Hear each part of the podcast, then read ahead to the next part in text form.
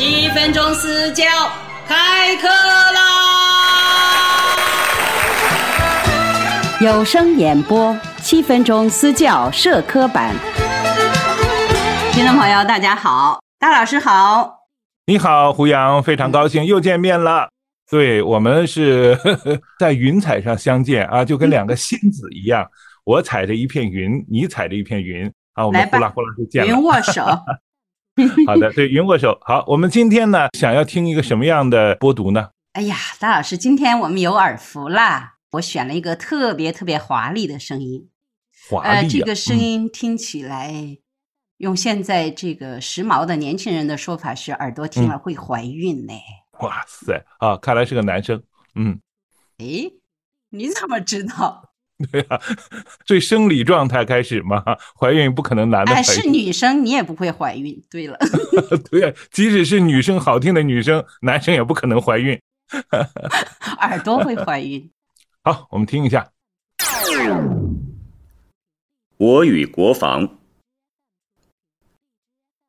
当人类进入一个新千年之际，纵观全球，多极化和经济全球化的潮流浩浩荡荡，以信息技术为核心的高新技术的发展一日千里。争取和平、加强合作、谋求发展，成为当今时代的主题。但另一方面，国际上还存在着许多复杂和动荡的因素，霸权主义和强权政治依然气焰嚣张，武装冲突此起彼伏，某些国家正在发展有可能打破国际战略平衡的高技术武器装备，发达国家向世界一些重要地区正在倾销大批先进武器，大规模杀伤性武器的扩散。仍有可能对生活在地球上的人们造成威胁。我们的未来到底是怎样的呢？面对着当今复杂多变的国际形势，我们也不禁忧心忡忡起来。要怎样才能避免甚至消除这些潜在的威胁因素呢？我认为，这都需要依靠于一个国家的整体国防力量。所谓国防，就是一个国家防御外来武装侵略的实力，是国家军事、政治、经济和科技实力等力量的总和。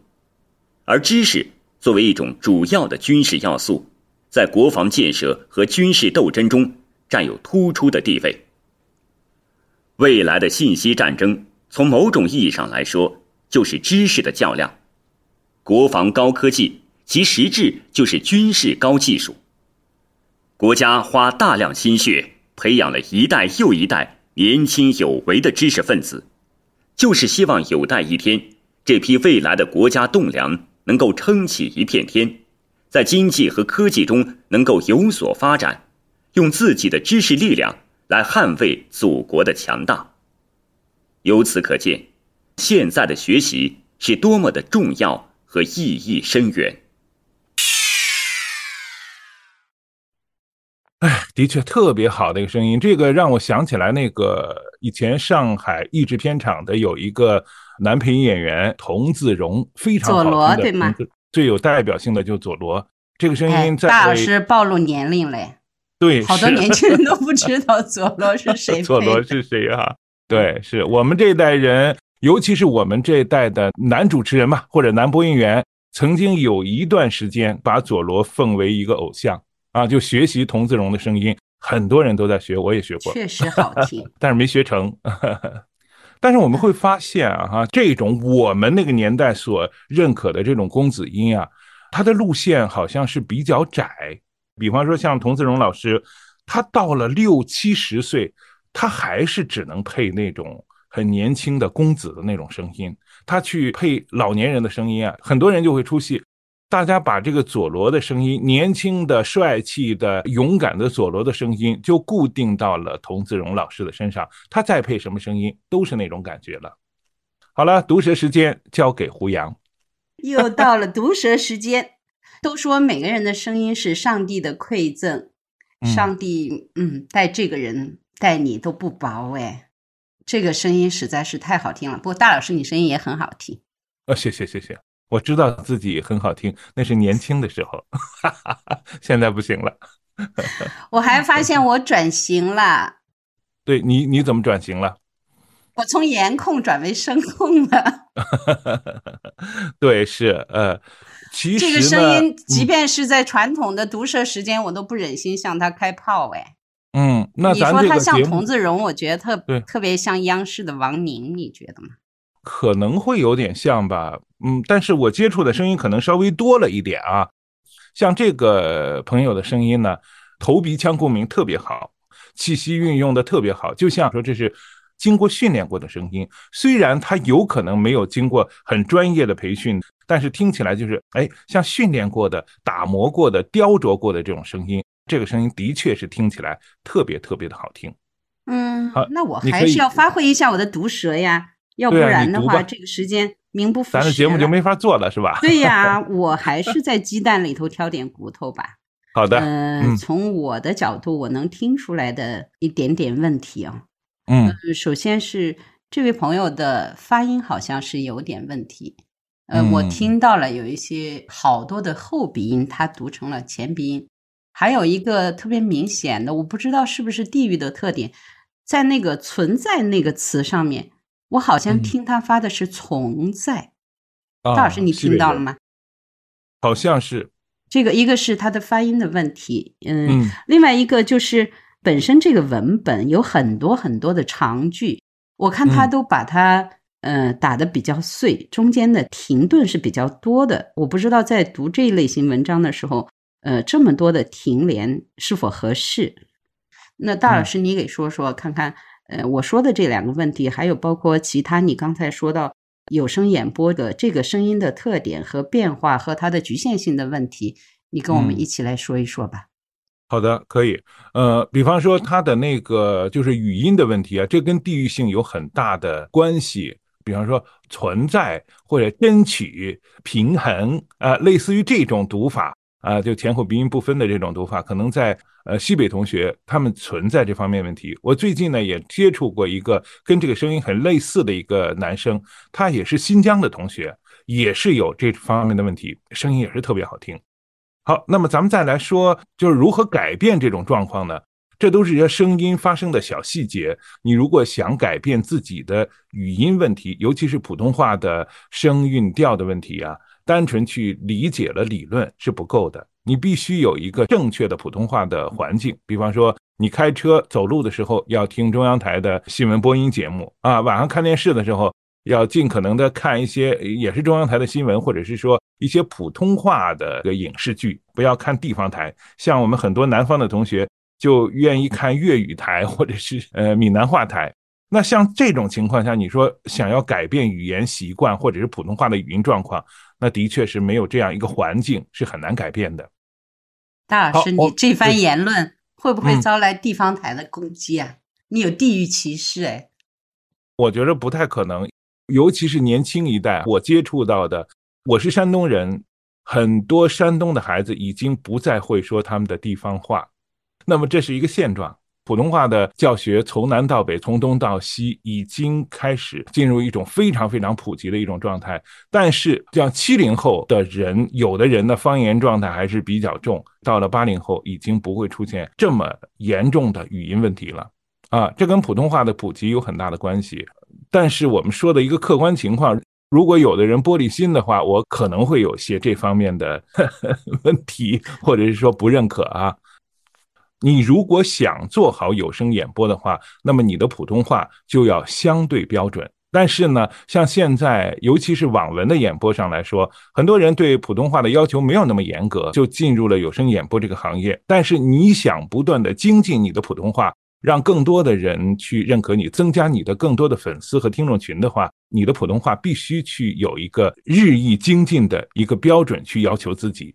那么回过头来，这个朋友的，如果说哈，你是做新闻播音的播音主持，或者是专门播新闻的话，那么你的这种普通话的要求会有一点距离，但是你的音色会非常好，音质音色都特别棒，但是普通话的语音有问题，这就会成为你的一个硬伤。但是呢，如果在有声播讲这个领域里边，你想更多的发展的话，这个普通话是没有问题的。因为根据喜马的一个调查吧，百分之七十以上的呃勇于去提供试音文件的这个人，普通话都是过关的。像这个朋友呢，他的普通话也是没有问题的。但是我不知道你在有声播讲的其他方面，比方说角色音啊，比方说旁白的讲述感啊，这些你能不能？也做到听起来非常的自如，叙述感又非常的好，讲述感又非常的好，角色音也非常的突出，能不能做到这一点？我在这里啊有一个期待，能听到你这方面的一些表达。关于这个像新闻评论的这种播讲呢，目前的这种状态应该是很好的。中间的长句连的嗯停的太碎，有没有这个问题？有有这方面的问题，比方说吧，我们这里边哈，作者啊，当我一看这个文章的时候，我就说这是一个新闻评论，因为新闻评论会用到大量的长句，它是用于这个书面表达的一种很好的、很有力的一种方法。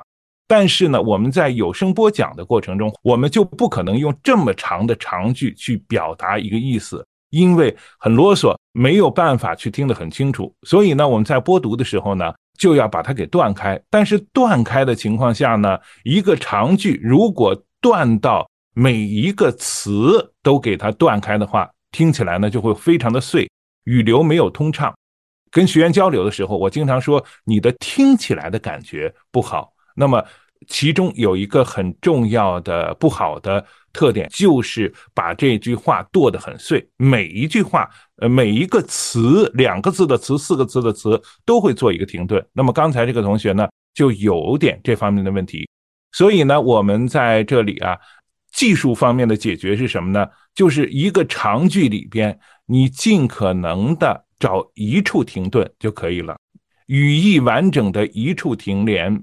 然后呢，把这个句分开，把它读完整就 OK 了。那么还有一些同学呢，在停顿的时候啊，会出现这样一个问题：当我们的这个每一句话的前边有一个词、两个词的时候，他一定会把这前两个字、三个字给顿开。比方说这一段话里边，有的人就会读成这样：当人类怎么怎么怎么样，纵观全球。多极化和就是说，它的每一个小句子之前的前两个字都会断开。那么这个同学啊，这方面倒不是特别明显。当我们把这个断开的时候，我们通常把这个叫播读腔啊，播读腔呢，呃，听起来呢就会听着特别特别的碎，没有那种语言流过的那种感觉，所以听起来就是不那么顺畅。这也是一个问题，尤其是在有声播讲的时候，大家注意克服这个问题。哎，大老师，我觉得这个文本确实挺难的，那你给我们示范一段吧。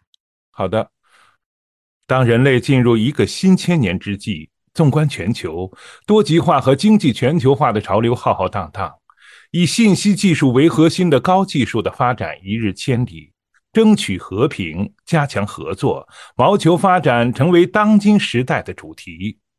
但另一方面，国际上还存在着许多复杂和动荡的因素。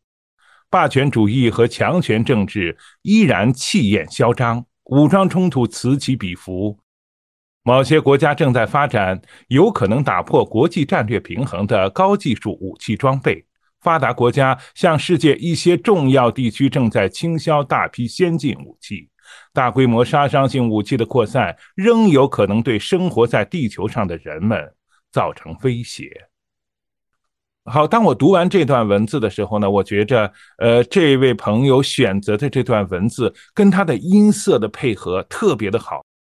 在我播读的时候，我又回想这个朋友的播读啊，我感觉跟他的音色配合的特别好。我没有这种音色啊，但是大家会听到我在播读的时候可能会有更多的讲述感。我们经常说吧，叫瑕不掩瑜啊。这个同学的这个音色啊。听起来特别的华丽，就像胡杨所说的，听起来华丽之后啊，你可能哎被他的音色所着迷啊，或者是迷惑，但是你听不出来他到底说了那么多之后他的意思是什么，那只被这个华丽的音色给吸引去了，对整篇文段的这个意义、意思或者作者想表达的是什么，呃，你可能没有一个很好的听感或者能听进去。啊。这也就是说，音色可能会限制语义的表达。这是不是有有点狐狸说葡萄是酸的这种感觉？哎呀，大老师，你说的太对了。说实话，我就是觉得好听。至于他说了什么，我不在乎。好吧，好吧，好吧。我也希望有这么好的一个音色啊，但是我同时呢，希望有这么好音色的朋友去增加你的讲述感，在有声播讲的这个道路上，呃，能够拓展自己的一种。领域啊，你可以去表现，呃，老的、少的、男的、女的啊，你可以去有很好的旁白的表述，可以有很好的角色音，这样呢，可能你走的会更加的宽广，道路越来越宽广。其实，通过大老师的这个指导，我觉得会让我们这位朋友会更全面，他的路会走得更长久。感谢大老师今天的指导，那我们今天的节目。就到此结束啦，好吧，到这里。今天的有声私教下课了。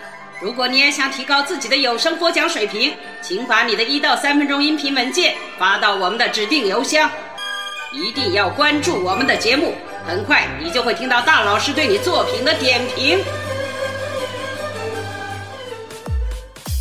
有声演播私教课社科版特别声明。节目中所用图片、音效、配乐均来自互联网，其著作权归原作者所有。本节目仅供有声爱好者交流学习，不可用于二次修改、二次上传以及商业用途。如果本节目使用的素材涉及侵权问题，请联系发布者删除。转载时，请保留以上信息完整。谢谢合作。